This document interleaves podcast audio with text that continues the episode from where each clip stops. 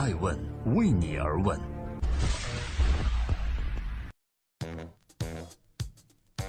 Hello，大家好，二零一七年的十二月二日，今天是周六，欢迎聆听守候爱问每日人物之女性专场，我是爱成。每个周六呢，我们放眼全球人物，选择那些醒目而活、使命而生的女性人物。今天共同关注滴滴柳青。柳青作为柳传志的女儿，不想接受联想，甘愿从零开始。如何证明自己比老爹更强呢？近日，福布斯公布了2017年全球科技行业最具影响力的女性名单，除了常客 Facebook 的 CEO Sandberg 等人外，中国的柳青也登上了第十名的宝座。如果你还不知道柳青是谁，那么下面几个关键词拼凑起来，就是完整的中国女性女中豪杰柳青的拼图了。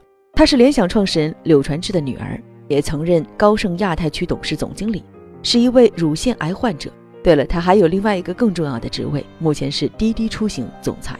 您还记得去年滴滴和优步的烧钱大战吗？正是柳青率领滴滴针锋相对，占领市场，然后出乎意料地促成了急刹车式的合并。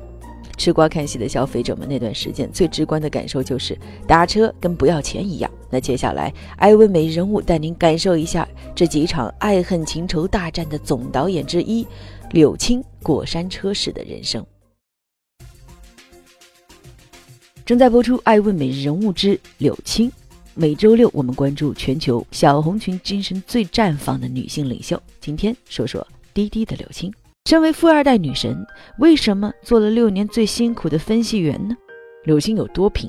她曾经通宵准备十八个面试，她带领六个人做了二十个人的工作，每周工作一百个小时以上。他熬好几个夜做完了一个财务模型，却被领导狠批一顿，并且被批评的错误都是细微的小错误，比如说四位以上数字一定要隔三个位再加个逗号，如果是假设的数字一定要用蓝色等等。你能想象吗？这就是柳传志之女柳青的生活。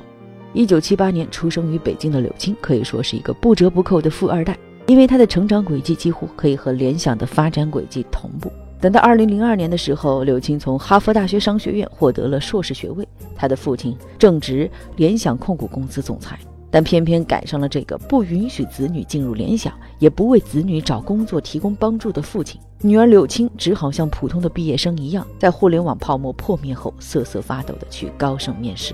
好不容易通过了十八个面试官的面试，却因为经济惨淡，只能做最基层也是最累的分析员工作。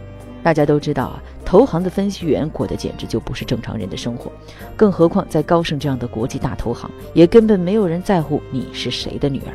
在这个过程中，柳青也想要放弃，但想要放弃的柳青这时候受到了父亲的鼓励。父亲说：“想要人前显贵，就得人后受罪。”于是，这个累死累活分析员的工作，柳青一做就是六年，直到二零零八年才荣升至高盛亚太区执行董事。艾问人物认为，我们无法选择自己的出身，但可以选择自己的未来。虽然身为富二代，柳青走的却是普通人最常见的奋斗之路。名校毕业，从分析员做起，挣扎着、坚持着，一步步升职到公司高层。在无数个挑灯夜读的夜晚，在无数个压力山大的凌晨，支撑着我们继续前进的，可能就是自己看似微弱，实则强大的、不愿意放弃的内心吧。这里是正在播出的每周六上线的《爱问每日人物之女性系列》，今天来说说滴滴的柳青，为何好不容易做到了千万年薪的投行高管，突然跳槽滴滴创业了呢？二零一四年六月的一个晚上，北京上地的一家餐馆里，高盛亚洲区董事总经理柳青和滴滴创始人程维一起用餐。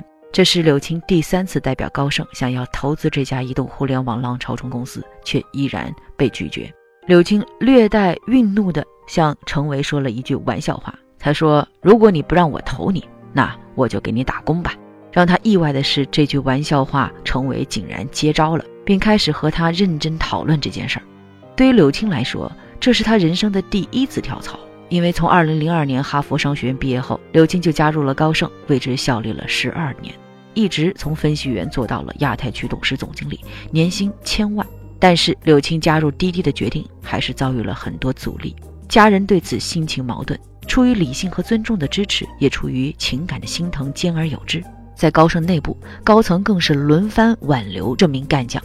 而在滴滴的内部呢，为了避开干扰，创始人程维在柳青正式加入之前，为他特意安排了一次和滴滴内部六名高管一起自驾的西藏之行。出于对于高盛的不舍，在高原上，柳青大哭一场，给高盛团队的每位成员都写了一封长信，作为对于十二年投行生涯最后的告别。当时滴滴 A 轮的投资人朱啸虎这样形容他的震惊。他说：“柳青是一名国际著名投行的高层，行走在云端；而滴滴呢，当时是一个草根的创业公司，干的是和司机乘客打交道的苦活累活，并且未来有极大不确定性。柳青愿意赌进来，几乎出乎所有人意料。爱问人物认为，身边的机会有千千万，看的就是你能否抓住这个机会了。当时的滴滴与高盛相比，简直就是不能比，天壤之别。”但刘青的眼里看到的却是一家正在彻底改变人们出行方式和价值的巨大企业。虽然滴滴当时还在萌芽期，但滴滴的趋势绝对是中国未来的潮流。刘青看到了，并且迅速把握了这个机会。艾问人物想问：如果换作是你，你会选择待在一艘巨轮上安稳的稳稳前行，还是选择巨轮后面一百米的快艇去体会风驰电掣的快感呢？我想每个人啊都有自己的舒适圈。这样的人生一眼就望得到尽头。当你选择走出那个舒适圈，不论日后成败，你当时的勇气就足够让平庸的大多数人仰望了。因为真正的伟大，从不是站在别人的身后续写辉煌，而是从零开始缔造传奇。这里是正在播出的第六百六十九期《艾问每日人物》，今天是周六，我们来说说一位女性，她叫柳青，巅峰时刻被查出乳腺癌。老天为何开这个玩笑？加入滴滴之后的柳青进入了人脉和能力的爆发期。原来投行高层的经历，自然让她处在投资朋友圈的顶端。柳青先后主导了滴滴的七亿、四十五亿等巨额融资，在和竞争对手快滴以及 Uber 的激烈碰撞中，他也毫不示弱。如果你忘了当时那场惊天动地的烧钱补贴大战，那么下面的形容会让你更真实的感受到烧钱的速度。到底这共享出行烧了多少钱？我先和你分享一组数据：第一次海湾战争花费大约是六百亿美金，而滴滴和优步两家企业的融资总额就是两百亿美金。令人咋舌的不仅如此，更在于双方在打得正激烈的时候，突然握手言和，走向合并，宣布合则恩爱到底。合并了的快滴和优步中国之后的滴滴，可谓前途不可限量，而柳青自然也水涨船高，身价倍增。戏剧性的是，柳青在战斗过程中，二零一五年九月份突然被查出乳腺癌，这好像就是这样一个好好的游戏，眼看就要赢了，突然断网。而且乳腺癌可不是断网那么简单，这是关乎生命的大事儿。我们无法得知柳青具体是怎么对抗病痛的折磨，但我们知道的是，在半年后，二零一六年的一月二十六日，柳青在痊愈后复出，又给滴滴带来了新的一轮战略投资者——招商银行。人生是不是就是起起落落吗？对呀，总是在你以为前途一片光明的时候，就会从天而降一个巨锅，压得你喘不过气。有的人被突如其来的冲击打败了，就此一蹶不振；有的人被打倒后，还凭借着意志站起来，撑强着继续向前进。虽然伤痕累累，终归是前进者；而留在原地自怨自哀的人，注定看不到路的尽头的天宽地阔。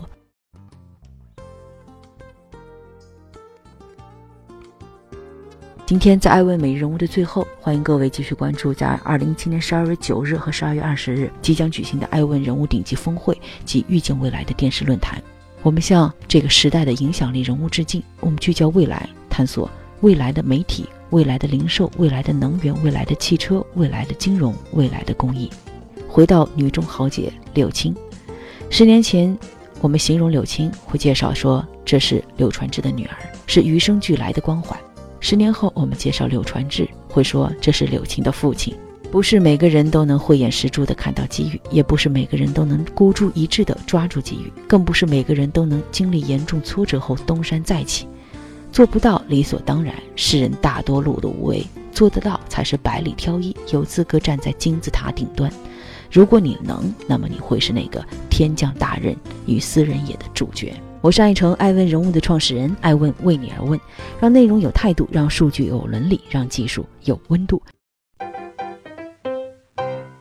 爱问是我们看商业世界最真实的眼睛，记录时代人物，传播创新精神，探索创富法则。